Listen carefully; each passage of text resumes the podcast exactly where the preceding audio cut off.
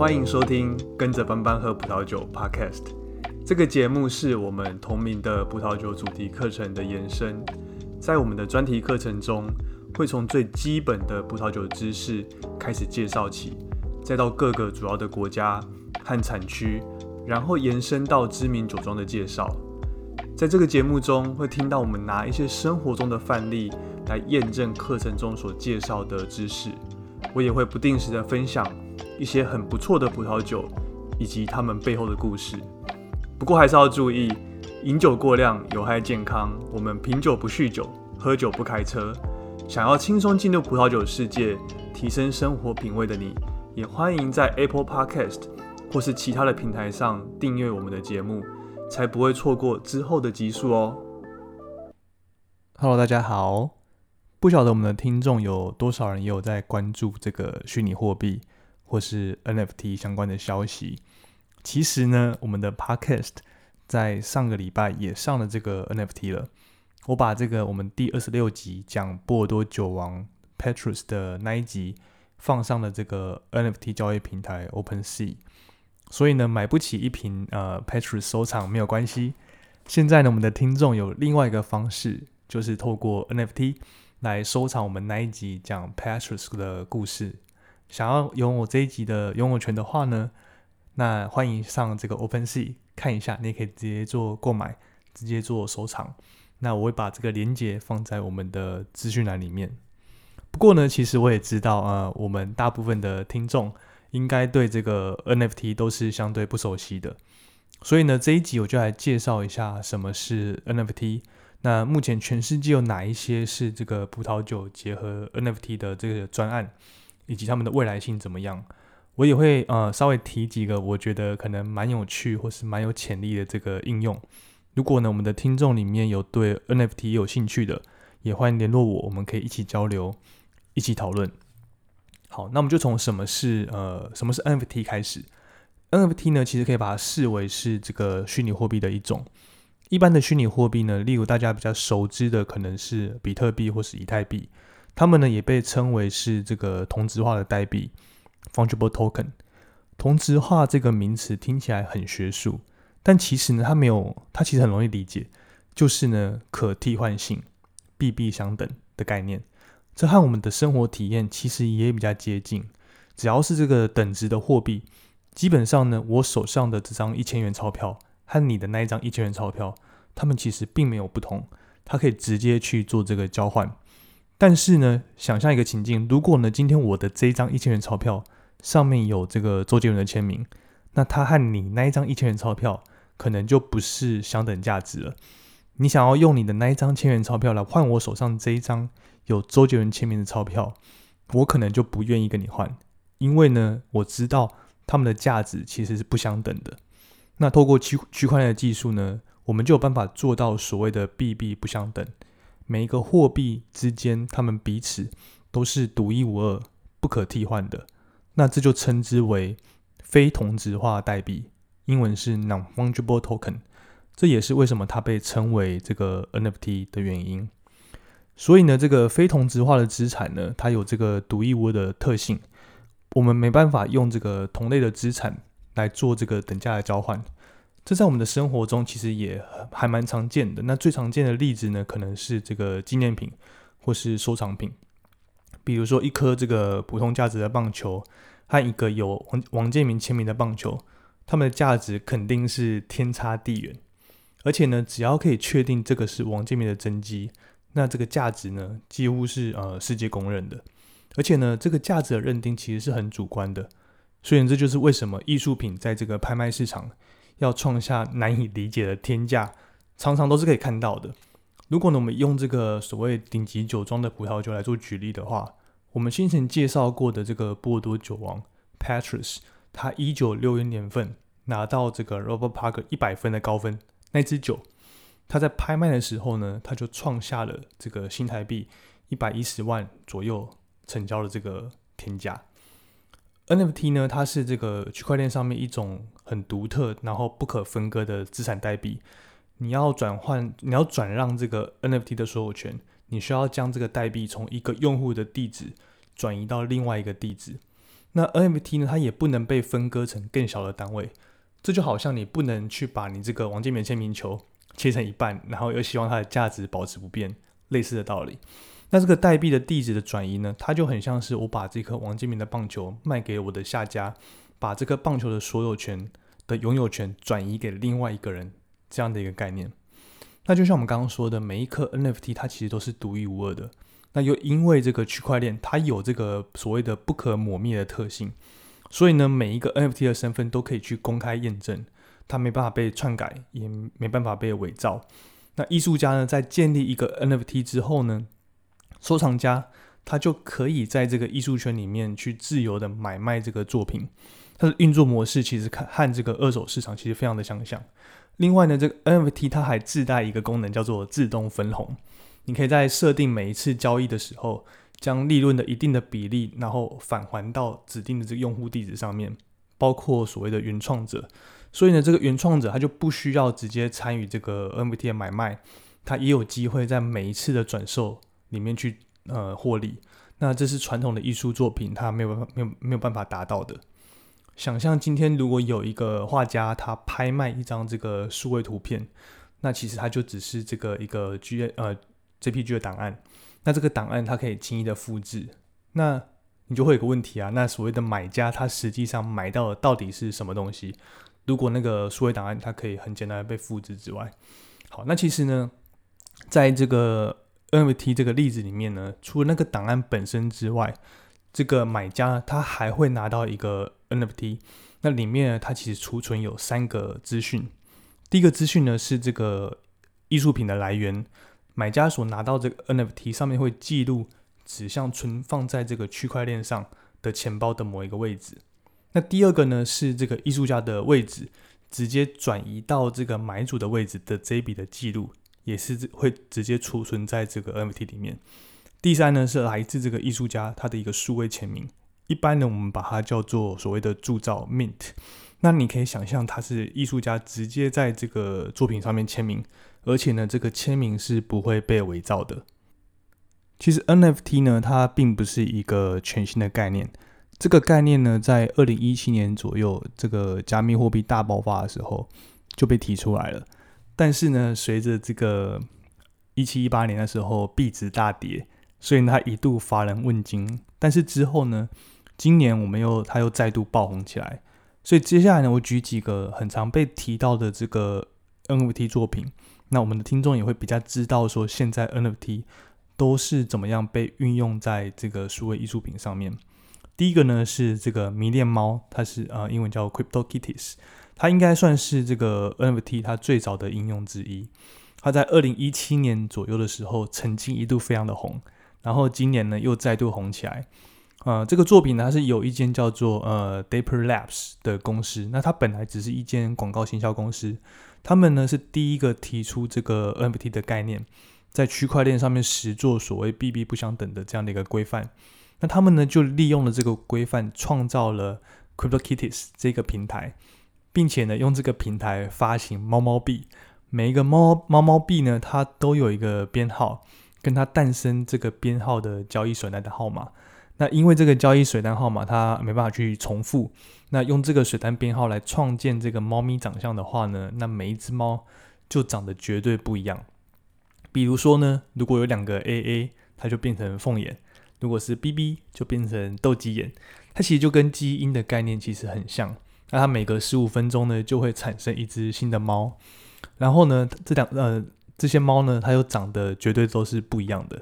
所以那个时候呢，呃，大家就觉得很好玩那，因为这些猫它还可以去交配，然后生小猫，还可以卖钱。那甚至那时候因为太多人想买了，他们据说一度搞爆了这个以太坊的交易网络。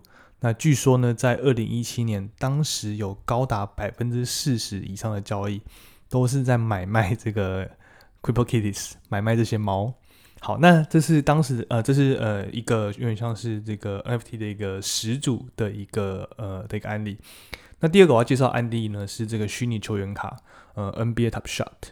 那迷恋猫呢，这个 Crypto Kitties 呢，它因为加密货币的币值大跌，然后沉寂了一段时间。但是呢，呃，这个后面的公司 Deeper Deeper Labs，它其实并没有闲着。它过了一段时间之后呢，他们就突然宣布说，他们拿到了这个 NBA 的独家授权合约。接下来他们要把这个 NBA 的球员卡放到区块链上面。那你可以把这个平台想象成是一种 NBA 球员的收集卡的一个平台，但它收集的并不是传统的这种球员卡，而是某一个球员他在生涯里面他精彩的一刻，他把它称之为这个 moment。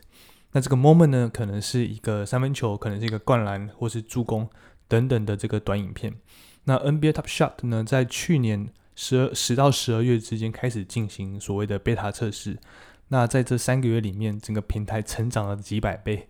里面的卡牌呢，本来是大概一到两块美金，那通通都变成几百块美金，甚至有呃这个 LeBron James 的卡牌拍卖到二十万美金以上。现在呢，这个平台它已经拒绝新用户的注册，因为实在太多人了。好，这是呃第二个例子。那第三个想要介绍一个呃呃案例，它是一个艺术家叫做 Beeple，Beeple 的这个第一个五千天。的这个的这个作品，那 Beeple 呢？他是一位这个数位艺术家，他从这个二零零七年开始，他就每天上传一张数位艺术品。那而这幅呢，名为呃 Every Days the First Five Thousand Days 的作品呢，是他过去十三年来所有作品合起来合成起来的一个拼贴。那它就是一个数位档案，总共大约是三百一十九个 Megabyte。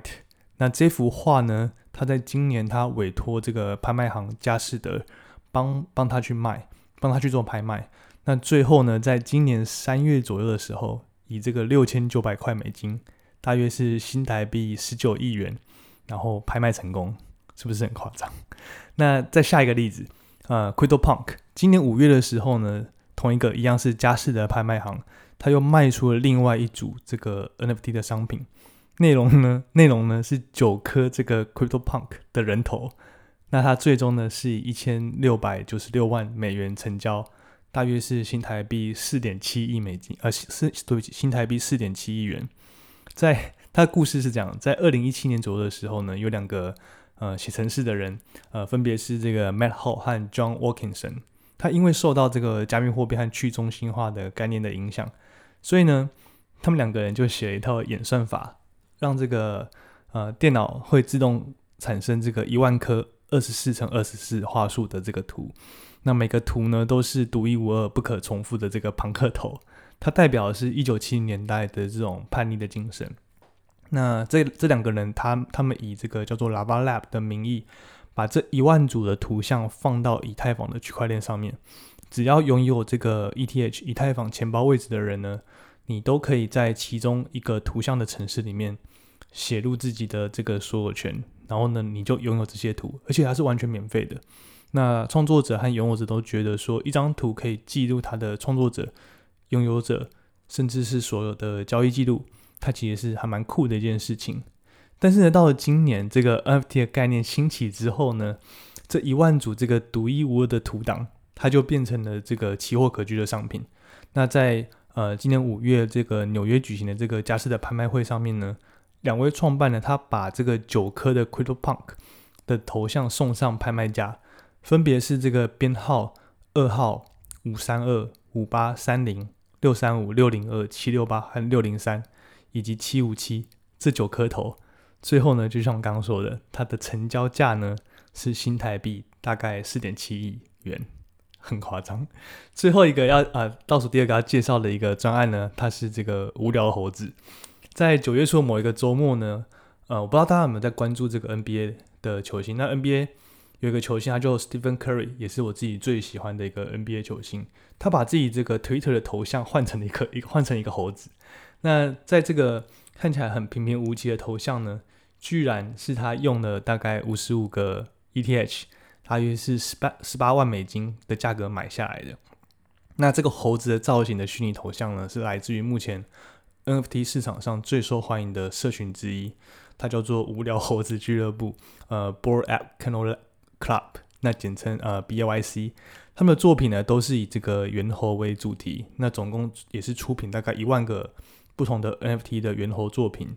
这和之前那个迷恋猫的概念其实很类似。呃，这些猿猴啊，他们的服装、头饰、毛皮、脸部、脸部表情都有不不太一样的特征，而且呢，他们都是独一无二的。那最后一个呢，我要介绍的作品呢，是这个呃 v i c 台湾二零二一年七月号的封面。呃，这个是 稍微比较自嗨一点，它是发生在台湾的一个 NFT 的作品。那就在大概两天前，九月二十四号的时候，Vogue 台湾杂志呢，它联联手呃设计师聂永贞。一起推出首次的这个华文杂志封面的 NFT，它以这个三颗以太币起标，最后呢，它是以这个三十颗以太币卖出。那从拍卖的记录呢，我们可以看到，这个马吉大哥他在中途呢，其实也有参与竞标，但是呢，他不是最后的这个得标者。刚刚我讲的这些应用呢，都是 NFT 它比较为人所知的这些应用的这些专案。那另外呢，想介绍一下，那 NFT 呢和葡萄酒有哪一些呃结合的应用？那其实高端的葡萄酒本来就会被视为是一种收藏品、一种艺术品。比如说呢，这个法国波尔多啊和勃艮第的奇酒，奇酒呢的意思是它让消费者有机会在当年的葡萄酒还在木桶里面还没有装瓶的时候呢，消费者就可以去购买特定的葡萄酒。并且在当个年份的酒上市一年或是十八个月之前就先付款，那这对酒庄来说呢，他们就可以有这个足够的现金流去做酒庄的运营。那对消费者来说呢，他们有机会可以买到这个产量比较小或是上市之后不容易买到的酒。那当然，他们也有可能可以用这个比较便宜的价格来买到这些酒。另一另一个这个高端葡萄酒常见的应用呢，是在这个二手市场的拍卖。比如说，呃，我刚前面有提过，我们之前介绍过的过的这个波多酒王 Patrus，他一九六一年份的酒，在呃二零一三年拍卖的时候呢，就创下这个台币一百一十万左右成交的这个天价。所以呢，当这个 NFT 的这个概念在今年越来越火热、越来越受到欢迎的时候，那就有酒庄开始尝试想要让自己的产品也可以结合这个 NFT 的特性。不过呢，其实我觉得看完这些呃呃专案之后呢，我觉得大部分其实都还只是尝试或是行销的这个手法。那不过呢，我还是呃把它整理一下，呃把这些案例收集，那也和大家去做分享。第一个呢，要分享的是这个所谓的 Your Family Wines，它是呃这个退休的 NBA 球星姚明，他在加州的一个酒庄，就叫做 Your Family Wines。那这个酒庄呢，他们把这个他们生产的这个高端系列。叫做 The Chop 的二零一六年份的 Cabernet Sauvignon 作为这个实体的商品，那它从当年度的这个 The Chop 系列呢，它选出两百瓶酒，那每一瓶酒呢，它都配对到一个 NFT 的一个位置，那在 NFT 的交易市场这个 OpenSea 上面呢，去贩售每一瓶酒的这个所有权。那其中呢，这个十一号它是特别版，因为呢，它是姚明他在 NBA 时候的背号。而且呢，这个酒庄它成立在二零一一年，那这个年份呢，也是酒庄所发行的第一个年份酒。那这个专案呢，在 OpenSea 上面就称为 The Chop Drop。那其实我实际上去看一下，每一瓶酒的这个成交价大约都落在这个零点二到零点二五 ETH 附近。那就算是特别版的十一号，它也是以这个一点八个 ETH 成交。那以现在一颗 ETH 大约是两千八百八十五块美金计算的话呢，平均一瓶酒大约是落在五百七十七块美金左右，也就是大概呃一万五台币附近，它其实不算特别贵。好，那第二个我介绍的专案呢是这个波尔多右岸的一个圣埃梅隆的酒庄，它就做它叫做 Chateau Daris，那它把这个每个年份的酒呢，它制作成四个 NFT。那每一个 NFT 呢，它要价大约是一百块欧元。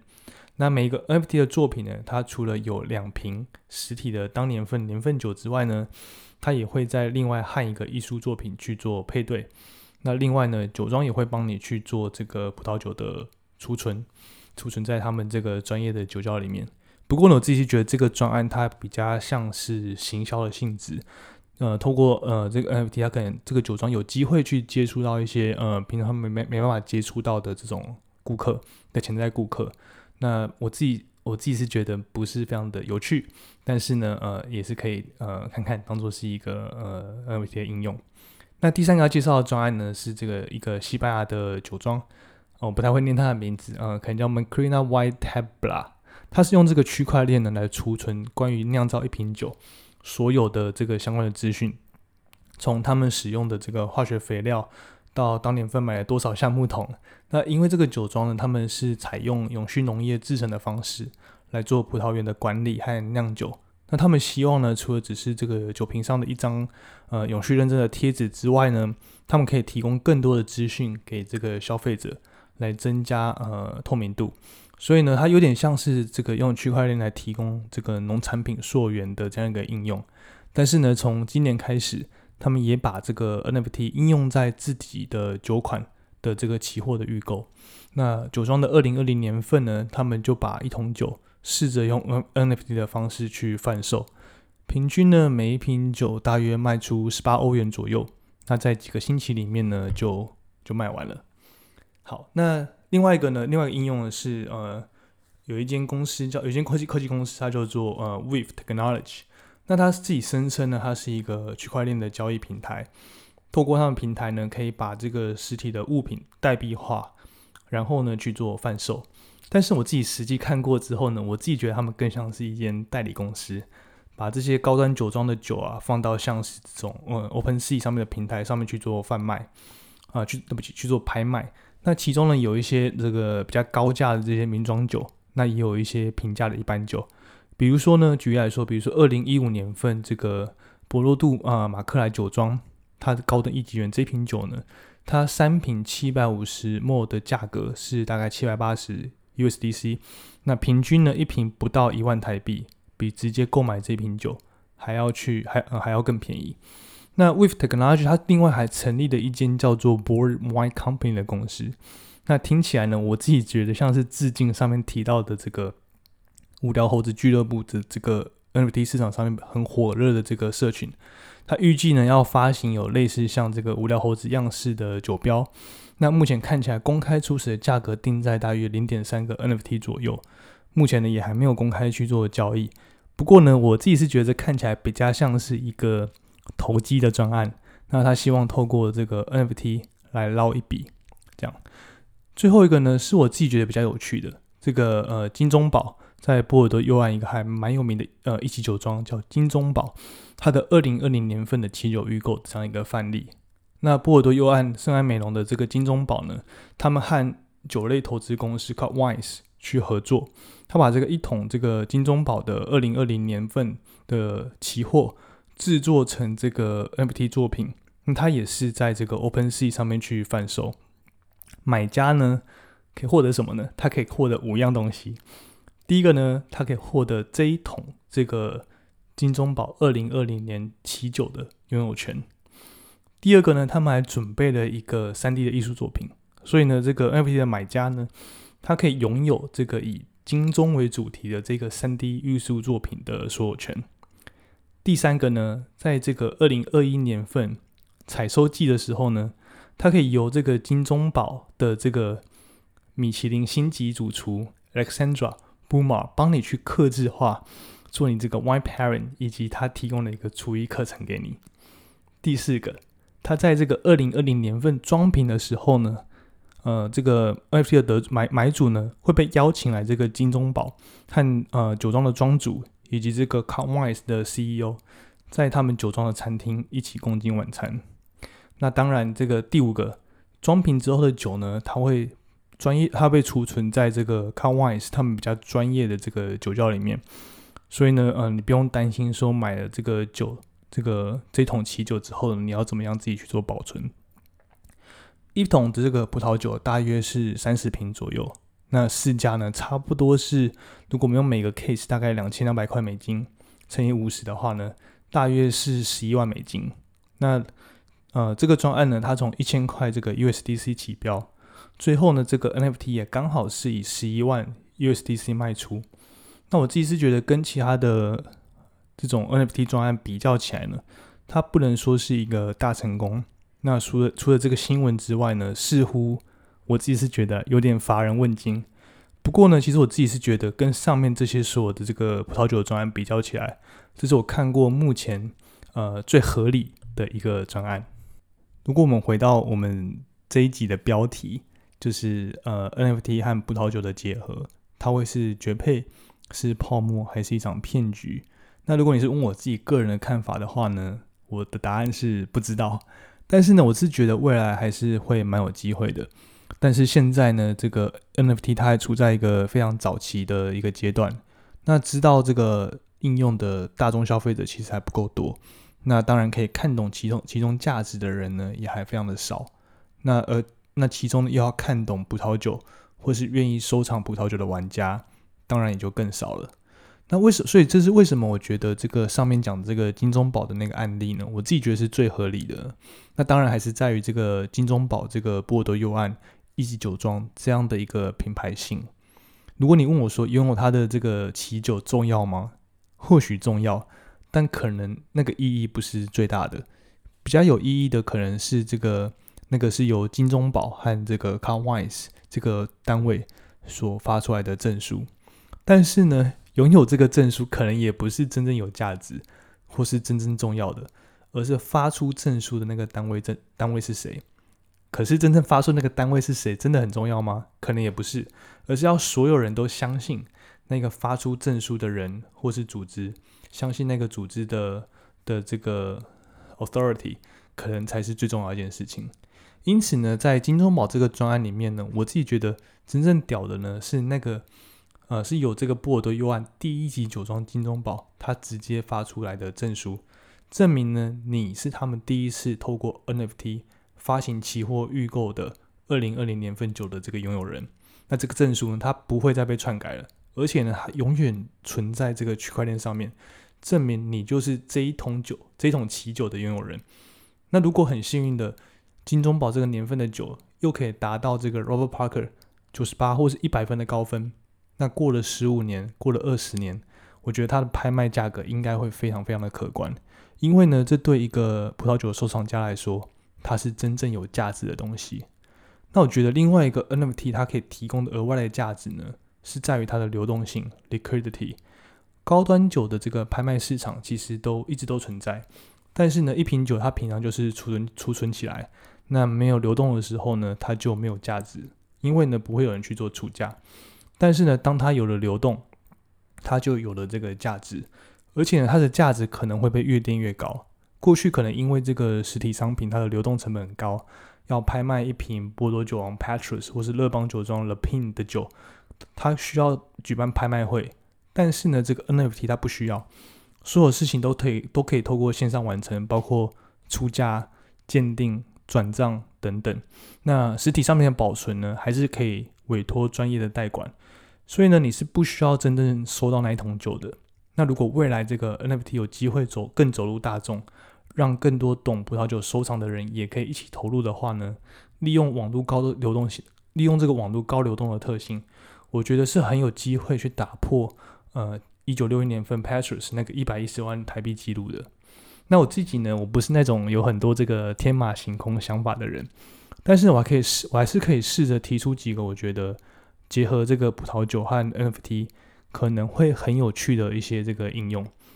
我讲我讲三个好了。第一个呢，它是这个和实体活动或是线上线下品酒活动来去做这个结合。这个呢，其实在这个金钟宝的那个专案，他们有尝试过了。那 NFT 的拥有者呢，可以和庄主以及这个 c o m w i s e 的 CEO 在金钟宝的餐厅共进晚餐。那我觉得这个概念呢，可以再被做进一步的推广。比如说呢，以前喜酒只有认定的人可以买得到。那可比如说，我们改用 NFT 的方式，发行二十个限量的喜酒预购和试饮的这个席位。那在两年之后。相约到这个酒庄，一起在装瓶之前开箱这个奇酒。那透过 NFT 的好处呢，是这段期间这个席位是可以在公开市场流动的，可以转卖给这个有兴趣的人。那对酒庄来说，NFT 因为它提供了自动的验证的功能，那每笔交易都会被记录。只要认明是最初由酒庄所发行的那二十个席位，那就可以验证这个持有人的身份。那流动呢所产生的价格。也可以自动去分论给酒庄，我自己觉得蛮酷的。好，那第二个，呃，我想到我可以想到的范例呢，可能是跟群众创作有相关的。举个例子来说，这个 NFT 呢，它其实很容易被应用在这个所谓的粉丝经济或是群体创作。那一个可能想法呢，可能就在于这个酒标的创作。举例来说，比如说呃，一个波尔东五波尔多五大堡之一的木桶酒庄，其实它每年的这个酒标都不太一样，但是它都是这个设计师他们精心设计的。那举个例子啊，比如说我把这个二零二一年份的酒标，我把它切车切割成一千个小盒子、小格子，然后呢，我公开透过 NFT 招标，那每一个格子的得标者呢，他可以自己上传一张图片，最后呢，他会拼贴成这个二零二一年份的酒标，那越靠近中间的位置呢，可能就越值钱，因为呢更容易被看到。然后呢，这个不是随这个年份的酒它上市就结束了，如果呢？刚好二零二一年份，它是一个伟大的年份。那这个酒标上的位置呢，我还可以在这个二级市场继续去做拍卖。过了十五年、二十年、三十年，这个 NFT 可能又更值钱。那第三个例子呢，是啊，第三我想到的 idea 呢，可能是所谓的虚拟酒窖。那比如说一个常见的 NFT 应用是收藏，就像是 NBA Top Shop，呃，它呃 NBA Top Shop 收藏卡牌那样子。那如果今天我们有一家公司，它可以做到像这个 d e v e l a p 那样，我谈到大部分葡萄酒名庄的授权，那我让这个葡萄酒的收藏家可以在一个虚拟酒柜里面去展示他的收藏。那这些收藏呢，呃，是真品还是仿冒？我一翻到背面看看这个 NFT 记录，是不是由这个酒庄所认证的，我就一目了然。甚至呢，关于那一瓶酒的故事，中间转手的哪一些收藏家，也都会记录在这上面。那如果呢，这个虚拟酒柜未来又可以和这个虚拟宇宙去做一些结合，那我自己觉得它应该是一个非常屌的一个应用。好，那事实上呢，关于 NFT，关于区块链呢，我自己也还在学习当中。我自己是觉得这一块未来会有蛮多有趣的应用。这篇文章呢，是希望可以抛砖引玉。如果对这个领域有兴趣的读者呢，也欢迎来信一起去交流，一起学习。好，以上就是今天的内容。那如果喜欢我们的内容，也别忘了到这个 Apple Podcast 帮我们做五星留言，或是订阅我们的频道，以及呢，在这个方格子上去订阅我们的专题。下集见，拜拜。